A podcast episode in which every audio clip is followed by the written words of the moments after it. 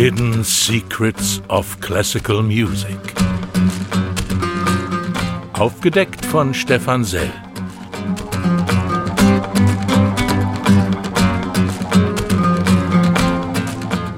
Ein Podcast des deutschen Klassikmagazins Crescendo in Kooperation mit der Deutschen Welle.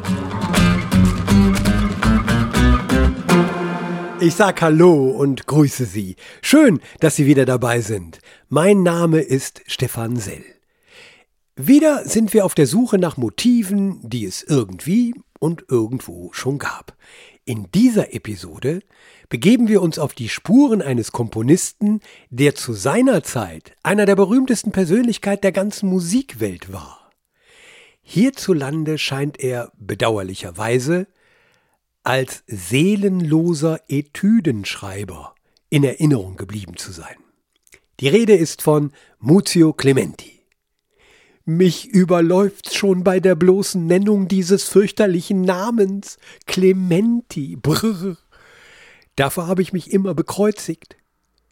Nein, das ist absolut nicht meine Meinung, das hat Hugo Wolf über ihn gesagt.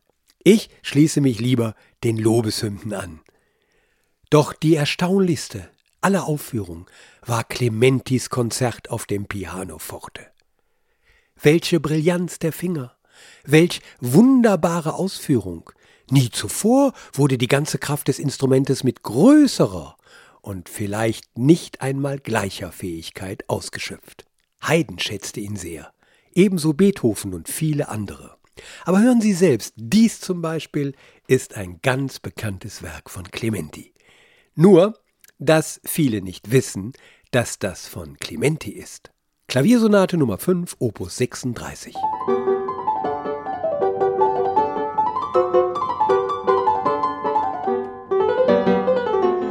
Das kommt einem doch bekannt vor, oder?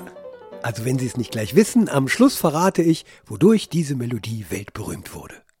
Muzio Clementi, 1752 in Rom geboren, war ein Mann von Welt, ein wahres Multitalent. Er sprach Italienisch, Englisch, Deutsch, Türkisch, Französisch, Spanisch, Arabisch, Russisch und machte London zu seiner Wahlheimat.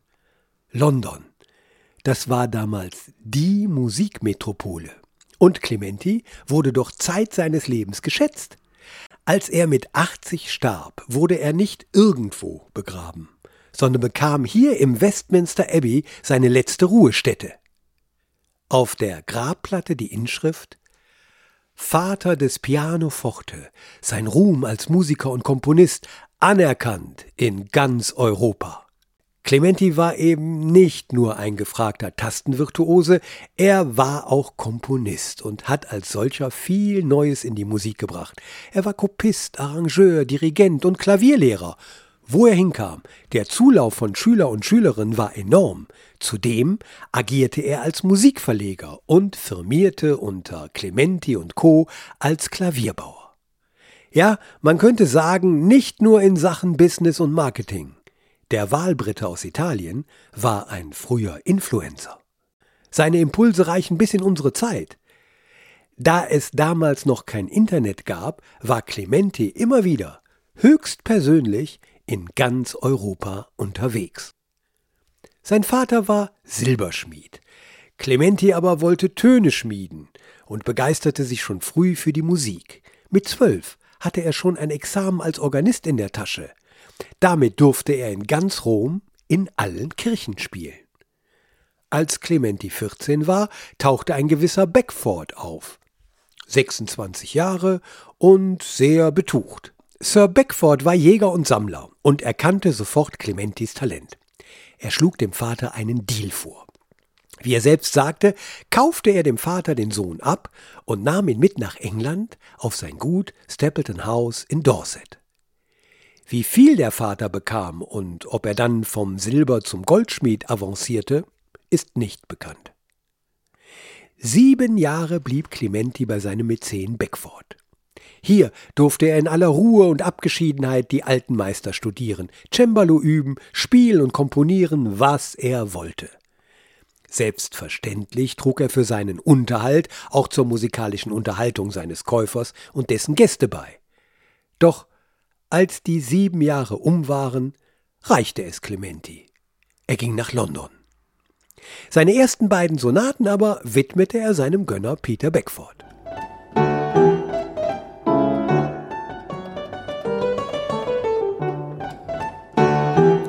In London zählte zu seinen ersten Veröffentlichungen neben dieser ersten Sonate 21 Variationen zu dem Irish Folk Song Black Joke.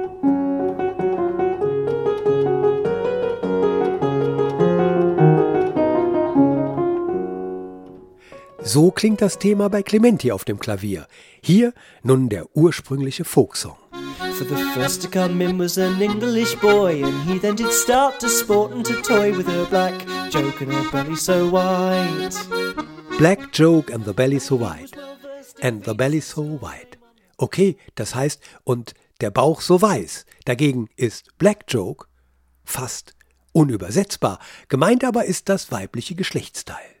Der Song ist wirklich ein Folksong, voller Anzüglichkeiten und Obszönitäten in heiter, tanzbarem Gewand.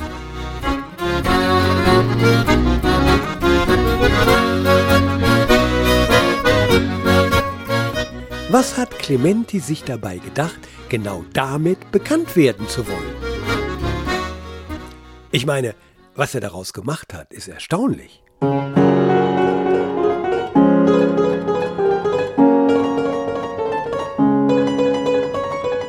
Clementis Popularität verlief fast parallel zur aufkommenden Mode des Klavierspielens, der Popularität dieses einzigartig neuen Tasteninstruments. Und Clementi konnte es in allen Stilistiken äußerst virtuos bedienen. Wenn er wollte, konnte er alle Heiden spielen.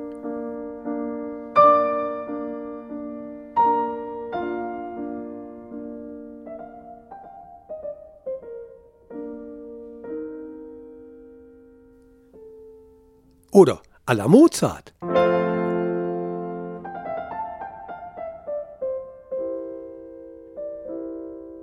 Doch am liebsten spielte er alla Clementi.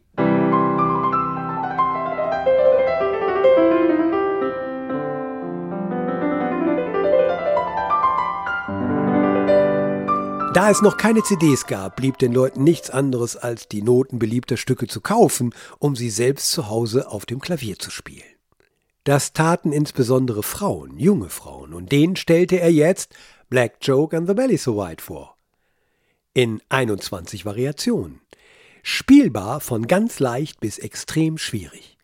Kein Wunder, dass der damals 25-jährige Clementi statt seines Namens unter das Werk schrieb composed by Signore MC. Doch machen wir einen Sprung in das Jahr 1780. Clementi hatte in London schon Furore gemacht. Da startete er in Paris seine erste Europatournee. Der Auftakt war bei keiner geringeren als der Königin Marie Antoinette. Nachdem er ihren uneingeschränktesten Beifall bekommen hatte, empfahl die ihn ihrem Bruder Kaiser Joseph II. in Wien.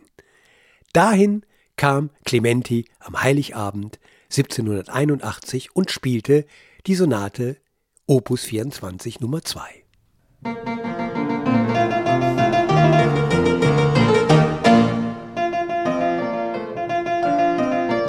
Kommt einem wieder bekannt vor, oder?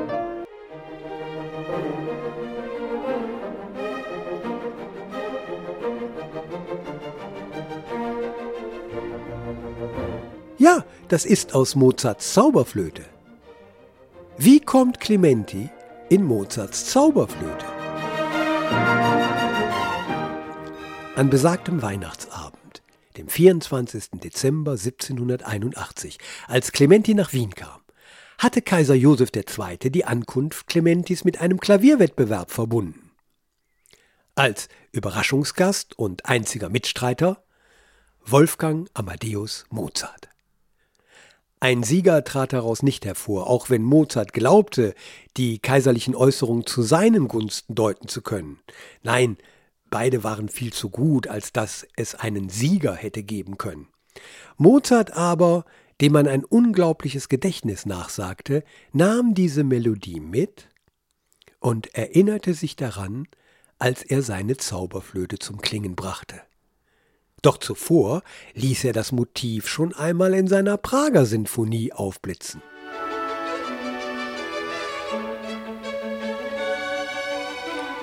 Darauf angesprochen, dass er die Idee wohl geklaut hätte, schrieb Mozart an Clementi Es liegt kein Diebstahl vor, dieses Thema befindet sich weiter in deiner Klaviersonate. Das nenne ich schlagfertig. Und er hatte recht, hier noch einmal Clementis Klaviersonate.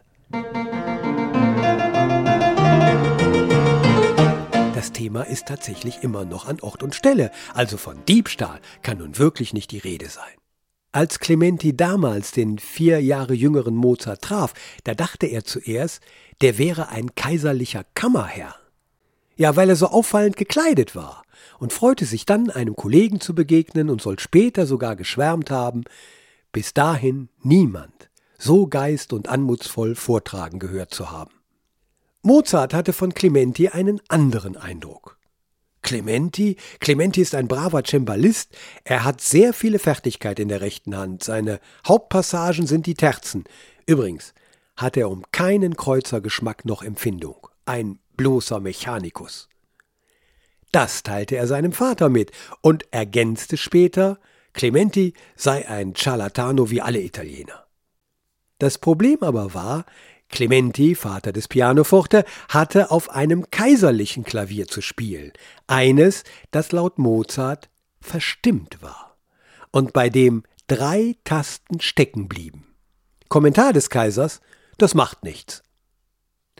Mozart dagegen hatte sich wohl wissend, in welchem Zustand des Kaisers Instrumente waren, von seiner Gönnerin, der Gräfin Maria Wilhelmine von Thun und Hohenstein, für diesen Anlass einen Flügel aus dem Hause Johann Andreas Stein ausgeliehen. Clementi ganz Gentleman, bis dahin hatte ich nie jemanden mit solchem Esprit und Anmut spielen hören. Ein Adagio und einige seiner improvisierten Variationen erstaunten mich besonders. Beethoven aber hatte eine hohe Meinung von Clementis Klavierspiel wie auch von seinen Werken. Er empfahl seinem Neffen Karl, der solle sich an Clementis Klavierschule halten, um eine solide Musikausbildung zu bekommen.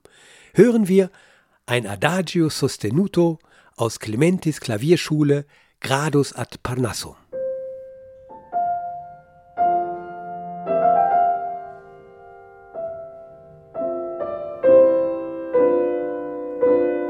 Diese Nummer 14 aus Opus 44 muss Beethoven es wirklich angetan haben.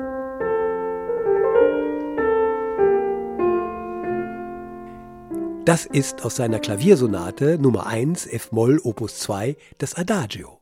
Aber wie lernte Clementi den 18 Jahre jüngeren Beethoven kennen?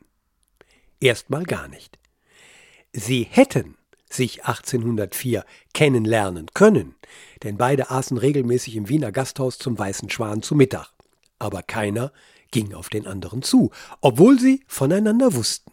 Als es dann drei Jahre später ums Geschäft ging, kamen sie sehr wohl ins Gespräch. Clementi bekam als Verleger zeitlich begrenzt die Exklusivrechte für die britische Insel an der vierten Sinfonie Beethovens, an dem Rasomowski-Quartett, dem vierten Klavierkonzert und der Coriolan-Ouvertüre. Und Clementi gab noch einiges in Auftrag. Beethoven war mit allem einverstanden und unterzeichnete. Obwohl Clementi gut verkaufte, Beethoven musste jahrelang auf sein Geld warten. Hören wir nun noch einen Beleg einer Clementi-Idee im Werke Beethovens.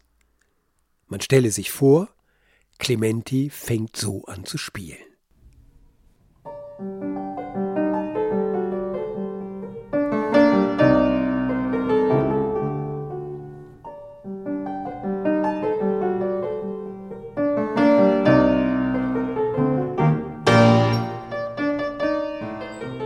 Beethoven fährt fort.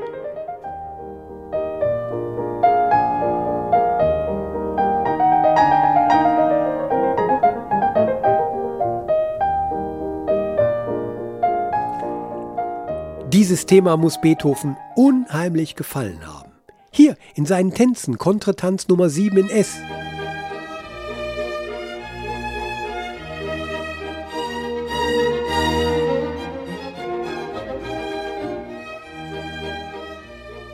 Dann im letzten Satz seines Balletts die Geschöpfe des Prometheus.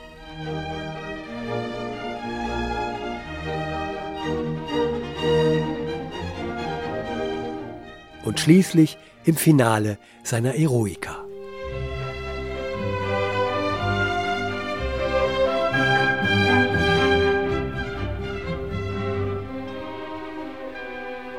Nun wird es Zeit, wieder einen Experten dazu zu holen. Er gilt als echter Poet unter den Pianisten. Es heißt, musikalisch wird man glücklich, wenn man sich auf seinen feinfühligen Ansatz einlässt. Selbst ein Kosmopolit wie Clementi spielt der gebürtige Koreaner auf den Bühnen der internationalen Konzerthäuser und konzertiert mit den renommiertesten Orchestern. Wenn einer mit wenigen Tönen viel sagen kann, dann ist es William Yoon. Herzlich willkommen. Ich freue mich sehr, dass du da bist, William. Vielen Dank, ich freue mich auch. Wir haben ja einige Indizien gefunden, dass Clementi Spuren hinterlassen hat bei Mozart, bei Beethoven. Äh, was war denn dein erster Kontakt zu Clementi? Hm, also ich habe mit sechs mit Klavier angefangen und man, man lernt erstmal die Tonleiter und die, die Noten zu lesen und dann kommt man ein bisschen in höhere Stufe und eine Sonatine von Clementi war ähm, ein Stück, was, ja, was die, die ähm, Lehrer gerne den, den Studenten gegeben hat, weil man lernt über den Sonaten, Sonatenform, ähm, ja, ja. Und ich, war, ich, ich kann mich erinnern, dass, dass ich diese Musik unheimlich schön fand. Ja, ich finde die auch wunderschön. Äh, nun hast du dich ja äh, unter anderem auf Mozart, Beethoven und Schubert spezialisiert. Hast du beim Spielen deines Repertoires auch hin und wieder Plagiate, Zitate oder Entlehnungen dort entdeckt? Es gibt sehr interessant, interessante Entdeckungen, was man mag. Ähm, zum Beispiel ähm, die Mozart C-Moll-Sonate Küchelverzeichnis 475. Ähm, das war wohl eine der, äh, eine der Lieblingssonate von Beethoven. Und ähm, diese Sonate ist in C-Moll, ist war ja auch ein Lieblingstonart ähm, von Beethoven. Und ähm, es gibt eine Verbindung zwischen den, diesen Sonaten und ähm, sie ist sehr interessant. Ja, kannst du, äh, kannst du uns da was äh, vorspielen, was, was hörbar machen? Ich gehe kurz an den Flügel. Ja, das ist schön, ja. Äh, die, diese äh, Klaviersonate Nummer 14 von, von Mozart. Was ist damit? Im Mittelsatz von Mozarts Sonate gibt es ähm, als zweites Thema diese Melodie.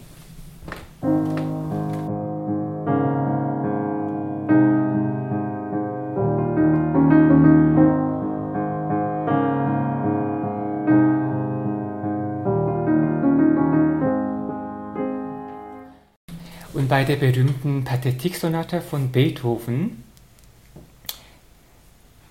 fängt es so an.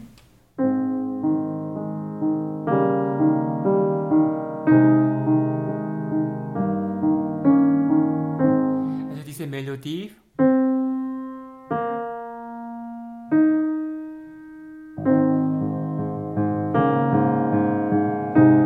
Es ist ja identisch. Und bei Schubert ähm, Sonate C-Moll 958 in, im Adagio-Satz. Ähm, der Satz fängt es so an.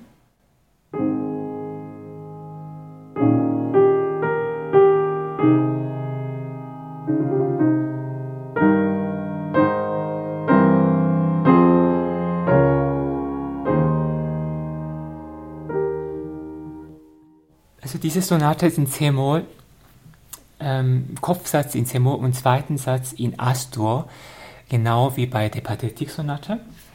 Ähm, hatte ich das Gefühl, es gibt doch eine Verbindung zwischen diesen Sonaten. Es gibt sehr viele Ähnlichkeiten, Charakter, ähm, auch äh, viel, ähm, also die Stimmung und Atmosphäre. Aber ich dachte, Zufällig habe ich entdeckt, dass die beiden Sätze die gleiche harmonische Entwicklung haben. Und zwar, also wenn man die die Melodie von, von Beethoven und die Melodie von Schubert zusammenspielen, klingt es so.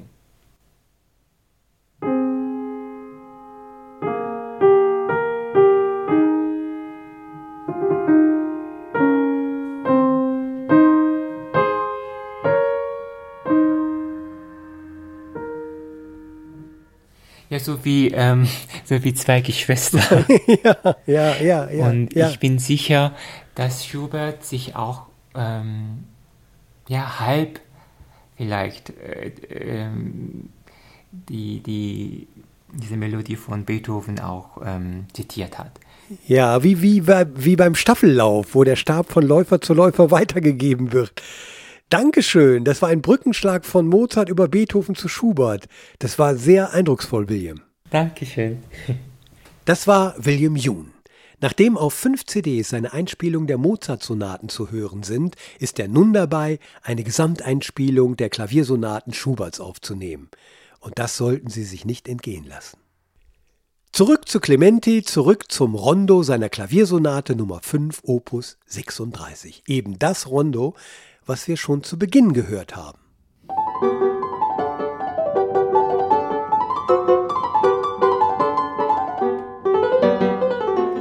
Diese Melodie tauchte 1966 in den Charts auf und jetzt werden Sie sie wiedererkennen.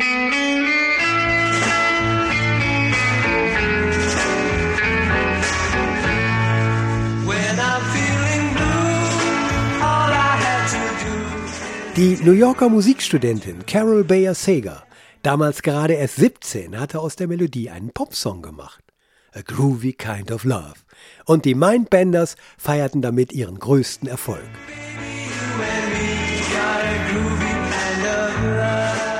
Für Sager begann eine unglaubliche Songwriter-Karriere. Mehr als 400 Songs hat sie geschrieben, unter anderem für Arissa Franklin, Barbara Streisand, Whitney Houston, Michael Jackson, Frank Sinatra, Ray Charles und Celine Dion. Alle haben sie ihre Songs gesungen. Auf Italienisch klingt das so. Se la mia chitarra piange dolcemente, stasera non è sera di vedere gente Als dann 1988 der Film Buster in die Kinos kam, hatte sich Phil Collins nach einigem Hin und Her für diesen Song entschieden, um ihn für den Soundtrack neu aufzunehmen. Und wieder wurde die Melodie ein Riesenerfolg.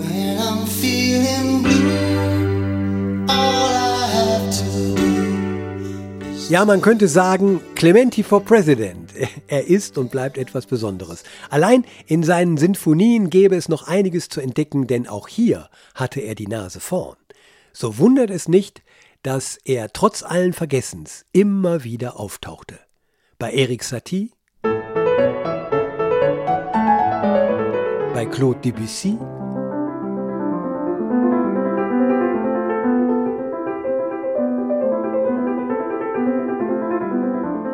und bei Boris Blacher, dessen drei jazzig angehauchte Miniaturen den Titel tragen What about this, Mr. Clementi?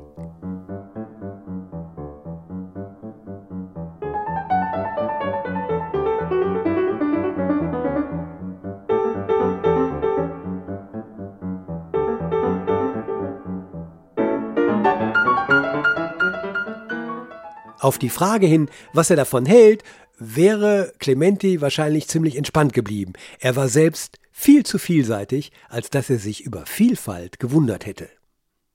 Am Ende seines Lebens sagte Clementi, ich war ein junger Italiener. Doch nun bin ich ein alter Engländer. Ja, und wieder konnten wir einige Fälle aufdecken, bei denen hörbar Melodien verwendet wurden, die es irgendwie und irgendwo schon gab. Wenn Ihnen das hier Spaß macht, sagen Sie es weiter, schreiben Sie Kommentare, abonnieren Sie. Ich würde mich freuen.